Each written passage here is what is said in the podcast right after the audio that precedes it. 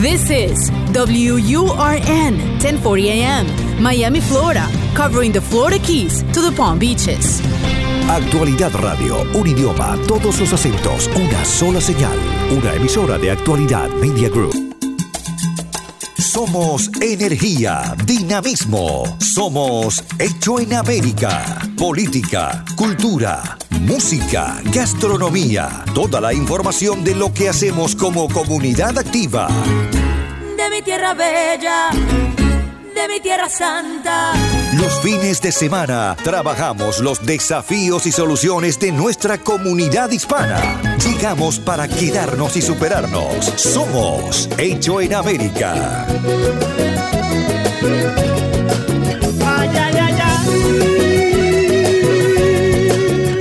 Buenas. Gracias por permitirnos acompañarlo otro fin de semana en casa, en el auto. Siempre desde la radio en la 1040 acompañándolos con, historias que tienen que ver con, eh, en este caso, la educación. ustedes saben, los programas que más me gusta hacer son aquellos que están involucrados con la educación, de cómo formamos a nuestros hijos. Y muchas veces hemos oído hablar del sistema Montessori de educación pero pocos saben, lo, saben y sabemos lo que es específicamente. Entonces, vamos a preguntarle a dos eh, personas que, conocen este, este método, que lo han trabajado y lo llevan trabajando desde hace varios años, y son Lorena y Denise Catoira. Son maestras. Bienvenidas, chicas. ¿Cómo están? Gracias, Diego. Un placer. Hola. ¿Cómo andan? Eh, el sistema de escuelas Montessori es uno de, de los más reconocidos. Eh, generalmente es o la escuela tradicional o la escuela Montessori. ¿Cuál es la característica fundamental que tiene? La característica fundamental que tiene es que este método es un sistema dedicado y centrado en el respeto del niño y en su capacidad espontánea de aprender. Eso quiere decir que ese niño va a tener la satisfacción de que se, eh, va a aprender a su propio paso. Entonces también el ambiente va a estar preparado para él depende de la edad que tiene. Entonces, cada clase está eh, diseñada para poder satisfacer las necesidades de cada niño eh, en, diferentes áreas. Entonces así los va a equipar para ser independientes, tener orden, concentración, coordinación. A nivel intelectual el aprendizaje es el mismo, los programas siguen siendo matemática, historia, o tienen programas diferenciados no, las, las expectaciones son las mismas, especialmente nos ah, eh, referimos a lo que espera el Departamento de Educación. Lo único que, pues, la, los límites, no, no hay límites, las posibilidades son grandes, porque entonces ellos pueden seguir aprendiendo a su propio paso. Imagínese, un niño puede aprender una lección ah, de matemática, alguna fórmula, alguna en geometría, o etcétera, depende de la, clase que esté. Entonces puede seguir avanzando si entendió y, seguir procesando más ecuaciones. E, es difícil también para un profesor seguirle el paso a un chico, entonces. Tienen que estar particularmente preparados estos profesores. Exactamente, ellos están, ellos tienen preparación uh, para poder satisfacer y, poder hacer un seguimiento a cada niño y también tenemos los materiales didácticos para eso. ¿Qué hay materiales específicos, me contaba Denise? Sí, em, eh, como mencionaba Lorena, este método eh, respeta el desarrollo y el crecimiento del niño. Entonces, eh, tiene, tenemos también libertad de, de, movimiento en la clase. ¿Qué quiere decir eso? Quiere decir que no eh, en una clase tradicional hay, cada niño tiene su, su, asiento, su escritorio y ahí no se mueve. En una clase Montessori hay libertad de movimiento. Ellos pueden pararse, sacar los materiales didácticos, trabajan en carpetas en el piso o en la mesa, eh, pero sí hay mucho movimiento, que es algo que, que es importante para el desarrollo, especialmente para los más pequeños de primer grado, segundo grado y bueno, de, todos, ¿no? Hasta de las primarias, no, pueden, no deberían estar sentados por mucho tiempo. Eh, ellos necesitan ese movimiento. Ahora, esta libertad tiene límites. Hay muchos, eh, eh, muchas personas que piensan erróneamente que los niños de Montessori, oh no, ellos hacen lo que les da la gana. No hay disciplina. Es como una escuela de anarquía. exactamente. Pero eso es muy erróneo. Es completamente diferente, el, el polo opuesto de lo que tenemos. Los niños aprenden a ser disciplinados. ¿Por qué? Porque no están... Eh, eh, em, extringidos, o sea, para solo tienes que hacer lo que dice la maestra, no, sino tienen esa, eh, el, el, método y los materiales fomentan la creatividad y el deseo de aprender. ¿Por qué? Porque pueden entrar a la clase y, oh, vamos a, se me ocurre, quiero eh, trabajar primero en la matemática. Otro niño viene y, no, yo voy a hacer un poquito de arte. otro niño viene, voy a hacer eh, lengua, voy a escribir. ¿Y qué pasa cuando ese chico que está inspirado en las letras, en, en, la parte escrita, en la literatura, y no le gustan las matemáticas, viene con ese discurso durante 15 días? Dice, no, quiero hacer esto, quiero hacer esto. Tiene una currícula que tiene que cumplir desde, la, desde los números, por ejemplo. ¿Cómo, ustedes trabajan para poder también darle ese, ese contenido? Bueno, eso es un tema de, que, de que, la maestra sea muy observativa, eh, tenga una eh, conexión con cada niño y, y, para que se dé cuenta, ¿no? Nosotros nos eh, teniendo, compartiendo con el niño uno a uno y en grupos pequeños, nos da el tiempo de conocer a cada niño. Ya sabemos, ajá, ya sé cuál va a ser el que no le gusta mucho la matemática. Entonces, por medio de la observación y, y, el tiempo que tenemos con el niño, sí les vamos invitando y em, como empujando, pero de una manera muy pacífica, muy tranquila. Exactamente, para hacer las matemáticas. Y como mencionamos, el, el, los materiales que ellos usan son didácticos. Entonces, no es solamente aquí está un papel, un lápiz y aquí están las, las divisiones. ¿Qué son los materiales didácticos? ¿De qué estamos hablando? Eh, eh, tenemos, em, por ejemplo, si es estamos hablando de, del, del sistema decimal, es un unit, unos, los 10, 100, entonces de manera hay, hay elementos que, que, representan concretos. Tenemos piezas que, que, que, que representan cada em, número. Entonces, si están haciendo multiplicación, entonces están contando con el material, con los, o sea, los beads, el, y entonces tienen un tablero, por ejemplo, en el caso de la, de la multiplicación, que entonces ellos van uh, sumando con perlitas que tenemos y cada uno tiene un color, también según la cantidad. Entonces ellos van haciendo conexiones y pueden hacer adición, eh, restas, la división, todo con materiales concretos, tangibles y entonces ellos y también son autocorrectivos. O sea que una vez que las presentaciones están hechas por la maestra, uno a uno, entonces ellos pueden también ver si tuvieron una respuesta correcta, porque en el, en el tablero va a mostrar la respuesta si está correcta o no. Entonces eso muestra que los niños también pueden ser independientes, que pueden resolver sus propios las propias ecuaciones que están trabajando. Y también darse cuenta, ¿verdad?, que, que, ellos pueden hacerlo por sí mismos, entonces una autosuficiencia. Pero siempre se les da el, el ánimo, el, el, se, les está animando y encomiando que ellos lo, lo que pidan ayuda si necesitan. La maestra está caminando por toda la clase, como un laboratorio, podemos Como un laboratorio. Hablábamos de la cantidad de maestros y la cantidad de chicos. ¿Son aulas que eh, son muy numerosas? ¿De cuántos chicos estamos hablando? Las proporciones siempre son ah, menos que en una escuela tradicional. Em, por ejemplo, en el caso de nuestra escuela, tratamos de tener en las clases más de niños más grandes, de, de mm, las ah, elementary o las clases básicas del 1 al 5 quinto. Tenemos un adulto por nueve más o menos. Eh, y entonces en otras, las maestras siempre tienen sus asistentes, tienen otras clases que eh, adicionales como de español, de música. Entonces en esas siempre están balanceando los, los números de, de niños, las proporciones. En la clase de los niños pequeñitos tenemos una seis, seis niños por un adulto. Y por ejemplo también en la clase de mm, de la primaria de niños de 3 a 6 años, porque las clases tienen edades mixtas, ¿no? Que pueden ellos beneficiarse de cada uno, aprender de cada uno. Eso me contaban, que por ahí encontramos chicos que pueden estar en los 7, eh, 8 años conviviendo en la misma clase con chicos de 10, 11 y que van interactuando entre ellos también. Sí, hay niveles, de, hay, hay, hay eh, grupos de edades en cada clase. Por ejemplo, primero, segundo y tercero tenemos uh, de 6 a 9 años. Ya los otros grados serían uh, más uh, del del 9 al 12, el otro grado sería, por ejemplo, los más pequeñitos del, de 3 a 6 años, y entonces vemos que esa, esa, em, esas edades en conjunto traen muchos beneficios. Ellos aprenden a, tener una comunidad. Entonces, porque no solamente vamos a aprender académicamente, sino también de manera integralmente, como aprender a, la compasión, la empatía, cómo un niño grande puede ayudar a uno más chiquito. Hay veces los, más, los, los niños más pequeños ven a los más grandes como, como un modelo, como otro maestro, y ellos se sienten, y los grandes se sienten, wow, yo puedo enseñar esto. ¿Qué características? Porque estamos hablando de las características de los chicos, pero los chicos son el fruto de la familia.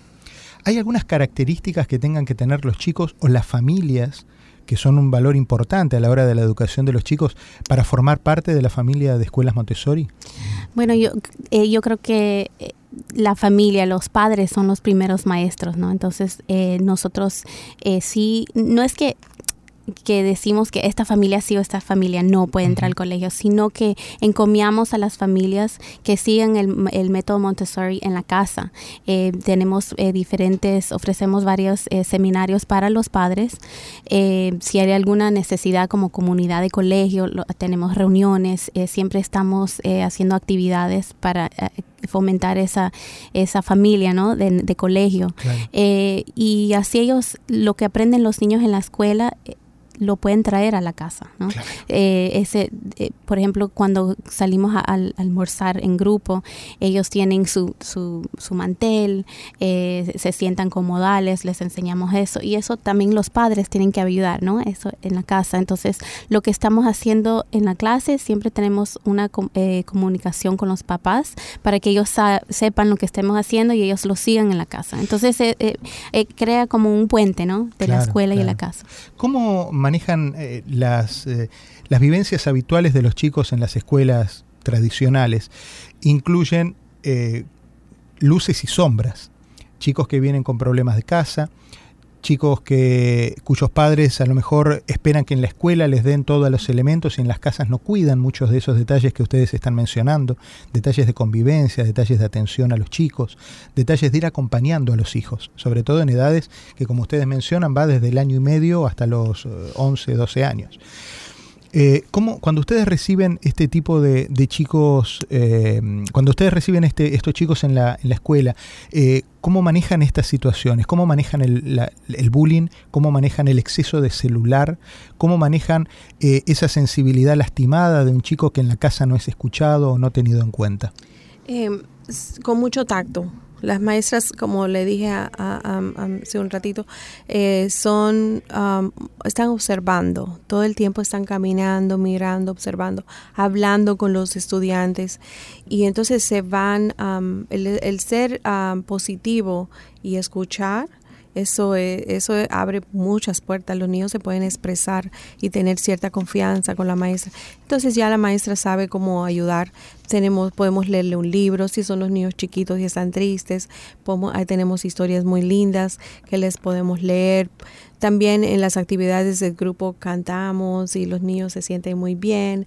Por ejemplo, también si en el caso tienen que resolver alguna situación o, o mejorar en ciertas cualidades y valores, tenemos actividades en cuanto a la paz que se hacen en grupo, personales y y así eso les estimula a los niños a poder tener una forma positiva de cómo reaccionar en vez de solamente sentirse de forma negativa. Entonces, em, también se, a veces podemos mencionarles a los padres, hemos notado cierta actitud negativa o, triste de su niño, entonces queremos trabajar juntos, es una colaboración.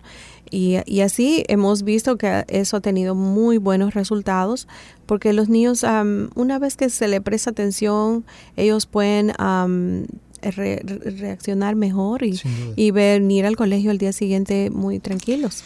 Estamos eh, charlando y hablando con eh, Lorena y con Denise Catoira. Ellas son eh, titulares de Catoira Montessori Schools, una escuela que responde a las características de los métodos Montessori aquí en el Dayland, en la zona del Dayland, muy cerca de, de, Miami, ¿no? Realmente, aquí en, la zona del Dayland Mall, ¿no? Por allí me, estaban explicando. Sí, estamos a dos minutos de Dayland Mall, en el Dayland Pinecrest Area.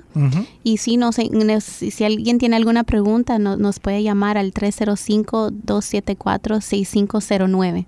Después de la pausa vamos a seguir charlando con ellas porque hay unos cuantos aspectos que me interesa seguir eh, indagando en este fin de semana. Somos Hecho en América por Actualidad Radio. Todos los fines de semana. De mi tierra bella, de mi tierra santa la cita de los fines de semana para conocer cómo se mueve nuestra comunidad. Hecho en América. Solo en Actualidad Radio 1040 AM.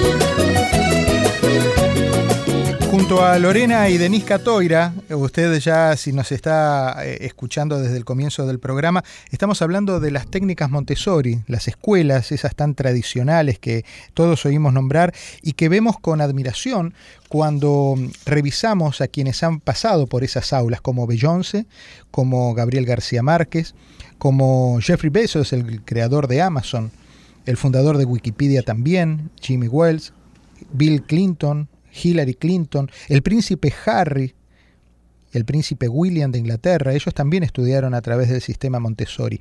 Voy repasando a medida que repaso estos nombres, voy repasando mentalmente la historia eh, de cada uno de ellos y, bueno, hay historias, eh, definitivamente uno puede estar de acuerdo o no por cómo han llevado el resto de la vida, pero sin duda han sido y son personas exitosas.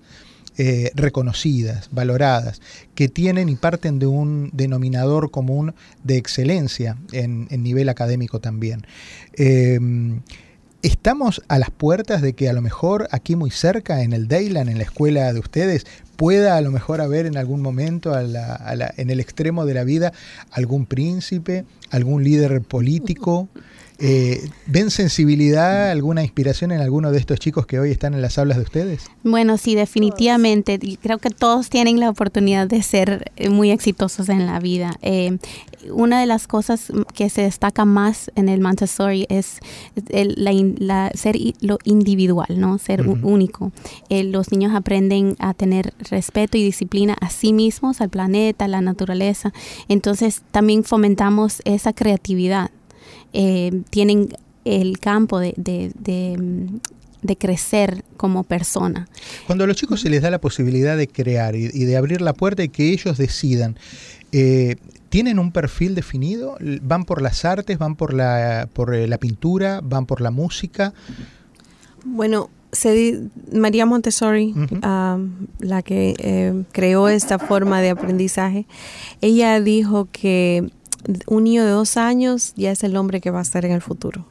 Ya todos, ya todos tienen su personalidad. Nosotros lo único que hacemos es eh, ayudar esa capacidad que tiene, darle todas las herramientas y, también ayudarle a, cada niño siguiéndolo, seguimos a cada niño y entonces ellos pueden ah, crecer en otras áreas también, porque se puede mejorar en otras áreas y se puede reforzar. Pero ya las cualidades siempre están de una persona ya están ahí. Ustedes eh, son maestras las dos. ¿Se formaron en el, en el sistema Montessori de, de, una o arrancaron como maestras tradicionales y encontraron este sistema y lo profundizaron? Bueno, no, desafortunadamente yo no tuve, no, no tuve la oportunidad de ir a un colegio Montessori, em, pero sí fue algo que cuando yo estaba estudiando para ser maestra tradicional, sí hablamos muy poco en la clase de eso, pero yo tengo un sobrino que sí fue al Montessori y lo que me encantó fue que él amaba aprender, amaba ir al, colegio, no era eh, un niño que decía, oh, qué bueno que es sábado, no quiero ir al colegio, no me gusta eso, no, él él contaba las horas que lleve el lunes. O sea, en el fin de semana sí estaba feliz con la familia, pero veía, yo veía ese, ese amor a, la lectura, era tan pacífico cuando iba al colegio, llegaba feliz. Entonces eso fue algo que, que me impresionó. Y, eso fue lo que, lo que me empujó a, a a hacer mi, mi, mi research ¿no? de, Montessori. Y entonces cuando, cuando fui leyendo, investigando, aprendiendo, más, lo más que aprendía, más quería aprender. Me, me, me, encantó, me fascinó, porque al final es un tema de, es un método para toda la vida, porque es... Es un estilo de vida. Exactamente, es un estilo de vida donde uno aprende a ser eh, disciplinado, eh, pacífico, tener empatía, respeto a sí mismo y, a, otros. Em, hablabas recién de la posibilidad de que todos tenemos eh, esa oportunidad de llevarnos algunas cosas, de asomarnos al, método Montessori y eh, elegir algunas claves para llevar a nuestra casa con nuestros hijos. Si tuviéramos que, que, buscar tres o cuatro consejos para ahora que la gente que está en la casa, que está en el auto, que va con los chicos atrás en, en la sillita y lo miran por el espejo y dice, y este tiene un año y medio, dos años yo lo quiero llevar a Montessori, pero a lo mejor es una opción y si no, ¿qué, consejo puedo tener para, para, ir inculcándole un estilo de vida como el Montessori? Bueno, podrían, uh, si, algunas veces pueden hacer Montessori en la casa también. Ok. Eh, si no pueden llevarlo a la escuela. ¿Y eso cómo funciona en términos reales? ¿Como un em, homeschool? Bueno, muchas mamás han empezado así antes de llevarlo porque si son muy chiquitos y prefieren detenerlos en la casa, pueden hacer el estilo Montessori en su casa. Pero em, está la parte social de los beneficios en la escuela, que eso también eh, es algo que tiene que fomentarse en los niños. ¿Por qué? Porque van a aprender a hablar en público, se van a sentir cómodos, ah, van a aprender que el mundo no solamente es, es de ellos, sino que eh, van a tener que compartir. Entonces, em, es, bien importante verla, tratar de tener esa, esa, ayuda, darle esa ayuda al niño para que pueda beneficiarse de Montessori. Y también hay muchos libros. Hay un libro que ellos, nosotros siempre recomendamos a, los papás del colegio, aunque estén en el colegio o no, si deciden tener al niño en la casa, que se llama Montessori in the Home por Tim Selden, eh, que se llama Montessori en la casa, ¿no? Entonces enseña cómo eh, preparar la, la casa para un niño dependiendo de la edad. Por ejemplo, en, en, las aulas de nosotros, el, el ambiente está preparado para el niño. ¿Qué quiere decir eso? Bueno, los estantes están al nivel del niño para que ellos eh, sean independientes. Pueden, no necesitan un adulto que les pase, que les ayude, ¿no? Ellos pueden ir, si quieren tomar algo, y pueden abrir la nevera, una nevera pequeña, dependiendo otra vez el nivel. Eh, tienen la mesa, los pupitres, eh, las mesas, los asientos bajos para que ellos se puedan sentar con facilidad, sacar el material y guardarlo con facilidad. Esas son cosas que pueden hacer las mamás en la casa que fomentan la independencia. Cuando un niño se siente independiente, ahí crece la disciplina y el autoestima, que es algo muy importante. Entonces pueden darles también rutinas los niños em, necesitan la rutina, por ello se sienten perdidos. A veces uh, darles escoger muchas cosas no, no es lo mejor. Uno puede decirle a tal hora vamos a salir, a tal hora vamos a hacer esto y también explicarles. Y ellos se sienten como, como que tienen cierto control cuando saben que tienen una rutina, especialmente los pequeñitos. Entonces, siempre que haya seguridad en la casa, hacer un ambiente que ellos puedan participar y invitarlos a todo lo que uno pueda hacer en las actividades. Y ellos así se sienten que van a poder que, que, pueden hacer que ellos pueden hacer muchas cosas. Hasta el comer solos los muy pequeñitos. De seis meses se pueden sentar y a veces tomar de, un vasito pequeño no estás dando unas grandes soluciones para muchos padres que dicen ah ese era el secreto sí Sí, eh, también tenemos en nuestras redes sociales, tenemos videos eh, que los papás pueden usar y hacer en la casa con sus hasta de dos años. ¿Las redes sociales que son cuáles? El, el, Instagram de nosotros, at Catoira Montessori School, Catoira con C-A-T-T-O-I-R-A Montessori School. Eh, y ahí tenemos muchos videos de los niños trabajando en las aulas, em, haciendo cosas de la casa, ¿no? De la, vida práctica, eh, una merienda, cómo usar el, el, tenedor, cómo usar un cuchillo, desde los dos años. Hay muchos videos eh, para que fomenten el, ese aprendizaje de ser eh, independientes. Les voy a dar un segundo para que lo piensen. La pregunta viene por el lado del por qué. Los chicos siempre tienen el porqué a flor de piel, eh, a, flor de labio.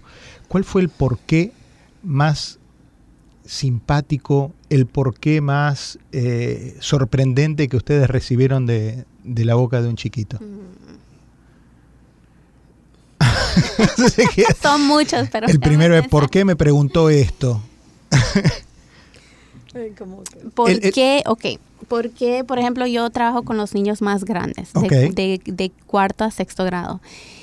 ¿Por qué tenemos que aprender historia? Ahí está, ¿ves? ¿Por qué? Y, es, y es algo, usualmente los niños, eh, la historia es algo aburrido, es un tema aburrido. A mí qué me importa lo que pasó en sí, claro, sí, es la, primera reacción de los chicos. Bueno, y eso, eso em, tiene mucho que ver con las presentaciones, la preparación de la maestra y de los materiales. Eh, ¿Cómo, qué, ¿A qué nivel interesante tiene, tiene que ser algo interesante, ¿no? Y la historia es aburrida. Entonces nosotros, por ejemplo, en la escuela usamos muchos timelines, eh, muchos... Eh, sí, líneas de tiempo. líneas de tiempo, exactamente. Entonces, eh, por ejemplo, a alguien le gusta el, la escritura. ¿Cuándo, quién fue el primer la primera persona que empezó a escribir? ¿Cuándo? ¿En qué tiempo? Entonces sacamos la línea de tiempo, van viendo cómo es el, el development, el, desarrollo, De, la escritura, de los números. Entonces, ¿por qué es importante? Porque... Y entonces, y entonces eso se convierte en, en research papers, en investigaciones, en arte, en o sea, lo podemos de muchas maneras fomentar eh, eh, la historia. Entonces, al final, les encanta hacer las lecciones de historia, porque es una investigación, es el por qué. Ah, sí, porque yo no sabía de dónde salió el whiteout. Van despertando a partir de la curiosidad. Exactamente. Entonces, y, y, se lo van, cada niño escoge lo que está, em, le, interesa más y hace una presentación para la clase, entonces así aprenden de, sí mismos. Chicas, muchas gracias por haber venido. Me encantó conocerlas, me encantó la tranquilidad y la paz con la que ustedes transmiten esos conocimientos que sin duda es la misma eh, característica que, inspiran ustedes a los chicos que, van a Catoira Montessori School aquí en la zona del, del Dayland de Miami. Eh, ¿El número de teléfono donde las pueden localizar? 305-274-6509. Perfecto, allí está dada la información. Denise y Lorena Catoira, muchas gracias por haber venido. ¿eh? Gracias a ustedes. Y a ustedes, mis amigos de cada fin de semana, el reencuentro la próxima, la próxima, el próximo fin de semana, el próximo sábado, el próximo domingo. Pásenlo bien. Recorremos las calles de una ciudad que hicimos propia. Tomamos sus costumbres, su ritmo, sin abandonar nuestra historia y raíces. Somos lo mejor de dos mundos. Hecho en América. En Actualidad Radio.